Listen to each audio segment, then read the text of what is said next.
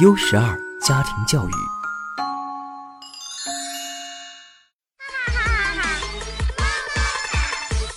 这里是熊孩子那些事儿。Hello，大家好，我是陈宇，欢迎大家收听本期的《熊孩子那些事儿》。在向我咨询的父母中，有超过百分之八十的父母都抱怨过自己的孩子总爱磨磨蹭蹭，还有超过一半的父母认为孩子有着注意力不集中的现象，并且这些父母都会自信地声称，如果不依靠自己的督促和逼迫，孩子呢就会惹出大乱子来。各位听众朋友，你们是不是也时常会有这样的感觉呢？我们今天的节目就和大家一起聊聊磨蹭和注意力不集中这两种孩子的常见毛病。我们先来描述一下父母眼中孩子的磨蹭的画面。生活中经常会遇到这样的情况：从早上一醒来开始，就要和孩子的磨蹭做斗争。孩子想要赖床，于是起床、穿衣慢慢吞吞。我们总是再三督促。好不容易站到卫生间开始洗漱，孩子刷牙刷着，又开始对洗漱台的某个瓶瓶罐罐感兴趣。这下洗漱的时间一不小心就溜去了半个小时。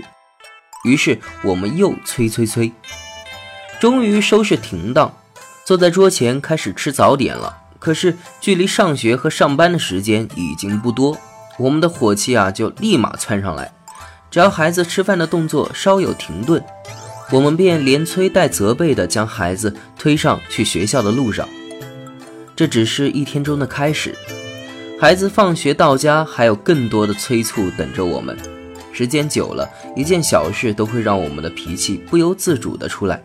于是我们觉得孩子实在是太爱磨蹭了，为此苦恼不已。我们再来描述一下父母眼中孩子注意力不集中的画面。孩子经常会刚看看这本书，突然又被另一本吸引，然后半途而废。同样，孩子也常常会搭着搭着积木，又被旁边的小车吸引，扔下搭了一半的积木房子，转而玩起小车。孩子也会经常的吃着饭，突然被电视里的一个动画片所吸引，不好好吃饭就要看电视等等。这样的事情有许多。到了学龄阶段，这种问题就会更加明显。导致孩子上课不能认真听讲，成绩跟不上。父母常常费尽心机让孩子将注意力保持在一个事物上，但效果却常常不尽如人意。说了这么多现象，我们下面就来仔细分析一下其中的根本原因。关于磨蹭，通常孩子的磨蹭总会伴随着父母的催促，这种催促有时好像有点作用，于是父母呢就变本加厉。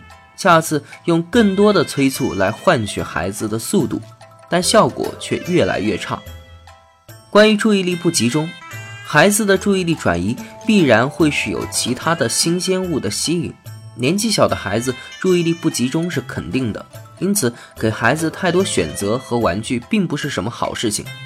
更有父母哪天发现孩子特别精力集中玩某个玩具时，就会忍不住想去问问孩子要不要喝水、冷不冷等等。殊不知，正是这些看似关心的举动，破坏了孩子锻炼自己注意力集中的机会。那作为父母，我们应该怎么做才能解决孩子这两种常见毛病呢？第一，立好规矩，放心大胆地将对事情的责任交还给孩子。我曾问过许多父母为什么会催促孩子，他们的回答几乎是一致的：怕孩子迟到，怕孩子做不好。父母有着这样的担心是正常的，可是催促这个举动却是存在很多的问题。他们会让孩子误认为迟到、做不好某件事情的责任并不完全在自己，由父母为自己承担，所以下一次的磨蹭会更加肆无忌惮。所以，父母最应该做的事情是与孩子订立好规矩，给孩子适当的提醒，绝不能多，让孩子自己对事情的结果负责。这样，即使迟到一两次，事情做不好，孩子会发现结果不是自己想要的，于是会催促他下一次做得更快。这样的做法远比父母的催促更加有效。第二，有意识的清理让孩子分心的事物。物质丰富的今天，让我们坚定地认为，让孩子见识的越多，对孩子的成长越有利。但事实上并不是这样，孩子的见识很多时候并不是大量的玩具、丰富的物质给予的，太多的选择反而会让孩子不知所措、迷失方向，养成注意力不能集中的习惯。因此，父母要有意识地帮助孩子清理周围容易分心的事物，创造可以让孩子专心做事的环境，有意识地不去打扰。安静的陪伴，我们鼓励父母陪伴在孩子身边，静下心来读本书，成为孩子的好榜样。第三，减少唠叨，带孩子行动起来。我见过许多父母经常做的一件事，就是站在门口对孩子喊：“你收拾好了没？赶紧出门！”一句话说了十遍，还是没有如愿下楼。说多了，孩子还会抱怨说：“老妈，你怎么这么啰嗦？”常常弄得父母无言以对。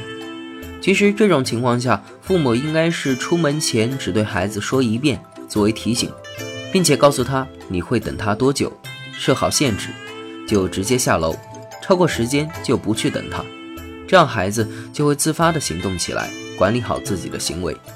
所以唠叨多了不是好事，关键还是要行动起来。好了，本期节目到这里就要和大家说再见了。如果您在养育孩子的过程中遇到了什么难题，欢迎向我们节目提问。关注微信公众号“优十二育儿”即可与我们节目互动留言。感谢本期撰稿人彭林老师。最后感谢您的收听，咱们下期再见。